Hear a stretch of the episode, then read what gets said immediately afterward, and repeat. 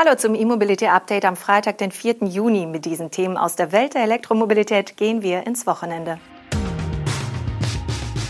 VW und Griechenland planen E-Mobility-Insel. Citroën präsentiert Wasserstofftransporter. ABB will seine Flotte elektrifizieren. iWays U6 kommt noch 2021 nach Europa und GoSharing startet in Düsseldorf. Nachdem der Volkswagen-Konzern und die Regierung von Griechenland vereinbart hatten, die Mittelmeerinsel Astipalia zu einer Modellinsel für klimaneutrale Mobilität umzuwandeln, wird es nun konkret. Diese Woche wurden vor Ort die ersten Elektrofahrzeuge in Betrieb genommen. Diese werden sowohl bei der Polizei als auch am Flughafen und bei der Inselverwaltung zum Einsatz kommen. Gleichzeitig gingen die ersten privaten und öffentlichen Ladepunkte ans Netz. Der Verkauf von E-Fahrzeugen an Privatkunden startet Ende Juni. Zur Auswahl stehen die VW Elektromodelle i-Up, ID3 und ID4 sowie ein E-Scooter von Seat. Die griechische Regierung unterstützt das Vorhaben mit Kaufprämien. Im nächsten Schritt sollen dann auch die neuen Mobilitätsdienste starten. Sowohl ein vollelektrisches Carsharing als auch ein Ridesharing-Dienst befinden sich bereits in Vorbereitung. In den kommenden fünf Jahren soll Astipalia zu einer smarten, nachhaltigen Insel umgebaut werden. Die Mobilität wird elektrisch, versorgt mit vor Ort produziertem Grünstrom. Neue Mobilitätsdienste sollen die bisherige rudimentäre Buslinie ersetzen. In Summe soll nicht nur die Mobilität verbessert werden, sondern auch die Zahl der Fahrzeuge auf der Insel um rund ein Drittel sinken. Nachdem bereits Opel und Peugeot ihre Brennstoffzellenvarianten der Transportermodelle Vivaro und Expert vorgestellt haben, folgt nun auch Citroën mit dem Air Jumpy Hydrogen. Dieser übernimmt die Technik der beiden anderen Modelle aus dem Konzern.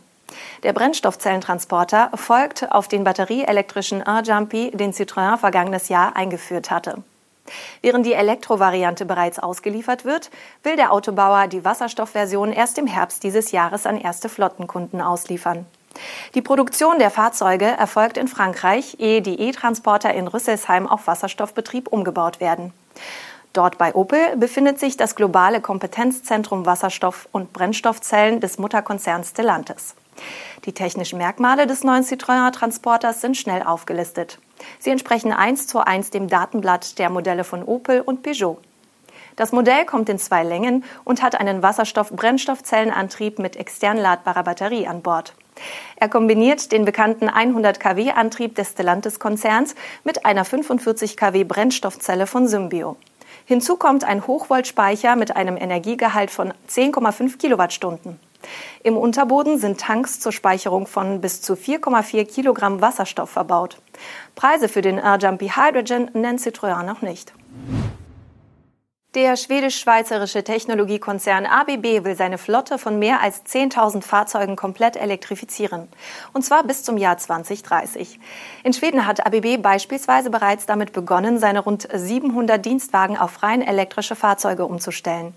In Großbritannien hatte ABB bereits im vergangenen Jahr angekündigt, seine über 500 Dienstwagen bis 2025 auf Elektroantriebe umzuwandeln. Im Vorfeld des morgigen Weltumwelttages gab ABB nun bekannt, dass der Konzern drei Initiativen der Non-Profit Organization The Climate Group beigetreten ist. Dazu gehört die Initiative EV100. Deren Mitgliedsunternehmen wollen ein starkes Signal an den Markt senden, indem sie sich dazu verpflichten, ihre Flotten bis 2030 zu dekarbonisieren. Nun geht also auch ABB in die Vollen. Die Flottenelektrifizierung ist Teil des Konzernplans, bis zum Jahr 2030 CO2-Neutralität im eigenen Betrieb zu erreichen. Der chinesische E-Auto-Hersteller iWays hat in seinem Werk in Shangrao die ersten Vorserienfahrzeuge seines zweiten Modells produziert. Das vollelektrische Crossover-Coupé iWays U6 wurde erst kürzlich vorgestellt und kann in China bereits reserviert werden. Neu ist, der Vorverkauf in Europa beginnt noch in diesem Jahr. Beim iWays U6 fällt vor allem die als Haifischnase bezeichnete massive Front ins Auge. Daran schließen sich eine kuppelartige Fahrgastzelle und das abfallende Heck an. Beides soll aerodynamische Vorteile bringen.